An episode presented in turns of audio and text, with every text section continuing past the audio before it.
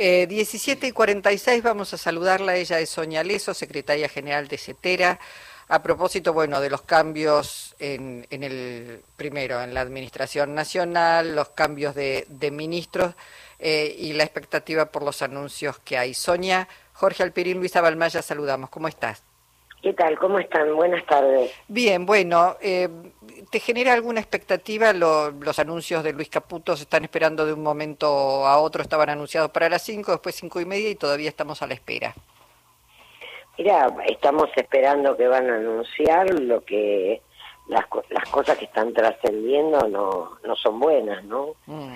Me parece que vamos a un escenario muy, pero muy complejo. Ya estábamos en un escenario complejo y creo que alguna manera las señales que se están dando con respecto a los aumentos, primero los aumentos de precio de todos los alimentos sin ningún control, el- desde antes de que asuma mi ley, el propio sábado anterior, y luego los- las remarcaciones de precios sin, sin ningún control, y bueno, veremos ahora qué anuncia el ministro de Economía. Mm. Eh, la verdad que con mucha preocupación, en el caso nuestro particularmente, el Ministerio de Educación deja de ser ministerio y se baja el rango para convertirse en secretaría. Me parece que no es una buena señal en el sentido de, de que si uno quiere jerarquizar la educación, esto no lo mejora. Nosotros hoy presentamos una nota en el Ministerio de Educación pidiendo una audiencia al, al designado secretario de Educación de la Nación como para conocer cuáles son las políticas que piensa llevar adelante, para hablar de la paritaria, para plantear algunas de las cuestiones que son parte de la agenda que nosotros veníamos llevando, tanto en lo pedagógico como en lo salarial. Sonia, uno de los argumentos que usan para, para mm, bajar de grado este, el ministerio a secretaría es que eh, ya Menem hizo una tarea de descentralizar la educación y transferir gran parte a las provincias y por lo tanto ellos encuentran que no justifica tener algo como un ministerio a nivel nacional. Eh, ¿Cuál es tu respuesta? Mira, nosotros pensamos que este es un país, ¿no? Es una, la Argentina es una nación y que hace falta políticas nacionales rectoras que articulen eh, las distintas políticas provinciales, si no estaríamos prácticamente en, en, en una situación de, de Como balcanizados. la educación como estados independientes, ¿no? Hay una ley nacional que está vigente, la Ley Nacional de Educación que marca principios rectores y concibe la educación como realmente una educación nacional, con, con fines, con objetivos. La, ley está vigente, fue votada además por amplísimas mayorías en todo el país, me parece que eso debe respetarse, así como la paritaria que es parte de la de la ley, ¿no? Me parece que es un intento, no podría decir que igual al macrismo porque no conozco las intenciones de del nuevo secretario de Educación y me parece que sería muy importante tener una reunión. No los ha convocado él por lo pronto. No, no, no, no. Nosotros hemos presentado una nota en el día de hoy, hemos esperado por supuesto la asunción y las designaciones y luego hemos presentado una nota pidiendo una audiencia un poco para conocer cuáles van a ser los lineamientos nacionales en educación y también para dar a conocer nuestra opinión con respecto a los temas que, que se estaban tratando y a las propuestas que nosotros tenemos en materia educativa. Sonia, mi ley hizo referencia el día de la Asunción a los eh, jóvenes, eh, muchachos y chicas que se reciben de un porcentaje muy Con bajo. datos falsos, Ajá. con datos falsos.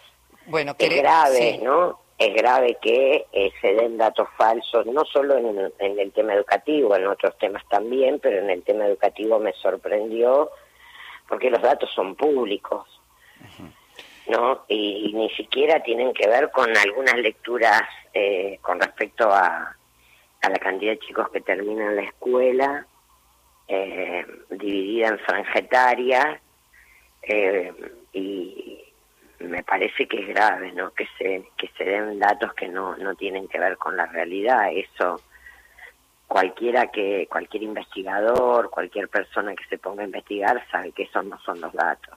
Sonia, eh, los docentes de la escuela pública y los sindicalistas son dos colectivos que están en la mira de este gobierno. Eh, ¿Les preocupa mucho esa situación? Somos un colectivo, porque somos de alguna manera las cosas que nosotros planteamos, eh, nosotros somos docentes y las cosas que planteamos son las que salen de la discusión con las bases nuestras en todo en todo el país. Nos preocupa tanto la educación pública como la universidad pública, ¿no?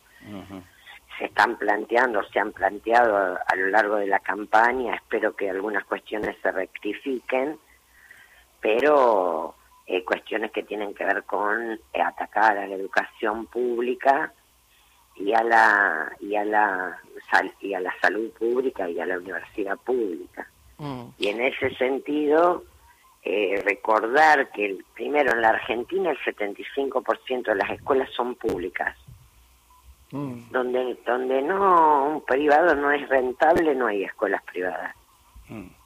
Eso hay que saberlo y además en muchísimas provincias muy mayoritariamente con una sola excepción que es capital federal en el resto de las jurisdicciones la mayoría de las escuelas son públicas. Mm. En el único lugar del país donde las escuelas privadas son el 50 y el 50 es acá en Ciudad Autónoma de Buenos Aires. En el resto de la Argentina la gran mayoría de las escuelas son públicas. Y nosotros estamos dispuestos a discutir cualquier tema con respecto a las, a las cuestiones que hay que mejorar de la educación, porque en eso siempre vamos a estar dispuestos, tenemos investigaciones, hemos trabajado mucho en ese sentido, formamos parte de la Internacional de la Educación, que justamente está analizando la pospandemia en el mundo y lo que generó la pandemia a nivel mundial y los problemas educativos posteriores a la pandemia. Ahora, Pero me parece que hay que hacer un buen diagnóstico de lo que pasa. Te iba a decir, bueno, eh, está claro que este gobierno habla de achicar el Estado. Y cuando uno piensa achicar el Estado, además también piensa, el Estado es la salud pública, es la educación pública, es la obra pública, digamos, hay un montón de roles. Ahora, en un país con los niveles de pobreza que tiene la Argentina y los niveles que va a tener la Argentina después de eh, estas medidas que se van a anunciar y que ya, digamos, son, es, es difícil seguramente enseñar y pretender que todos tengan igualdad de oportunidades y que por mérito propio, porque querés estudiar, porque digo, los pibes van a ir a buscar comida, no van a ir a, estudiar. ¿Qué escenario imaginan ustedes? Porque ya ahora debe ser complejo pararse frente a un aula, Sonia. Mira, luego de la pandemia nosotros ya vimos una situación muy pero muy compleja, ¿no? En las barriadas populares, en los distintos sectores. De hecho, por tomar un elemento que no es el que CETERA toma normalmente, pero un dato de la realidad es que todas las evaluaciones PISA en el mundo bajaron después de la pandemia y de hecho en los países centrales bajaron más que en los países de América Latina. Ahora, si con ese con esa situación y con esta situación social además se ajusta en la educación y en la salud pública o en los derechos sociales, bueno, vamos a estar en una situación social muy compleja. La escuela pública cumple un lugar, un rol fundamental en, en muchísimos lugares de la Argentina, en muchísimos lugares. Eh, es una escuela que tiene que que tiene que debatirse algunas cuestiones que tienen que ver con los formatos, con algunas cuestiones que creo que merecen ser discutidas, pero que es imprescindible, y más en un momento como el que uno está advirtiendo que puede llegar a venir, ¿no? Ahora, Sonia, cuando, la gente votó de manera tan contundente este, a Milei para ser presidente eh, y su discurso incluía una embestida contra la educación pública, eh, ¿te hace pensar que, que cuenta con el consenso del votante eh, que actúe con dureza respecto de la escuela pública? Mira, yo creo que un sector muy importante de los votantes de mi ley no están de acuerdo con todas las cuestiones que mi ley planteó en la campaña. De hecho, hay encuestas, y creo que va a haber más muy próximamente, que hablan de que cuando usted le preguntaba a la persona quién iba a votar, decía mi ley, cuando usted le preguntaba está de acuerdo con privatizar la educación pública, no, está de acuerdo con privatizar la salud pública, no, está de acuerdo con privatizar las universidades, no. Entonces me parece que es un error pensar que el 55.4% que lo votó a mi ley en masa piensa que hay que eh, destruir la escuela pública, que hay que destruir las universidades, que hay que desinvertir en salud. Me parece que el voto tiene una complejidad mayor que hay que pensar, producto de un hartazgo, producto de cuestiones que no estuvieron resueltas, producto de necesidades insatisfechas, producto de la pospandemia y la crisis que eso generó en el mundo, porque hay un tema que nosotros observamos en la internacional de la educación en todo el mundo, un gran malestar social, el producto de una situación única. Es muy difícil que ahora alguien pueda profundizar o quiera profundizar en los efectos de la pandemia, pero lo que hay que decir es que fue una situación excepcional, muy excepcional en la historia de la humanidad, donde el mundo entero convivió con la muerte al menos el primer tiempo hasta que aparecieron las vacunas y eso no es un tema menor, es un tema grave. Yo el otro día me preguntaba si van a privatizar salud, ¿quién va a brindar el calendario de vacunas para los niños y niñas que tienen uno de los calendarios de vacunas más importantes del mundo como es el de Argentina? Mm. Porque eso lo pone el Estado. Claro. Eso es estatal y para los argentinos es gratuito. Eso no pasa en todos los lugares del mundo. En muchos lugares las vacunas se pagan. Y por eso en Estados Unidos, el otro hace poco tuve una reunión de la Internacional de la Educación, que vos Luisa sabés que soy miembro, y me contaba la presidenta del sindicato NEA de los Estados Unidos que en el caso de Estados Unidos cada estado define qué vacunas o qué calendarios otorga y en muchos casos son pagas.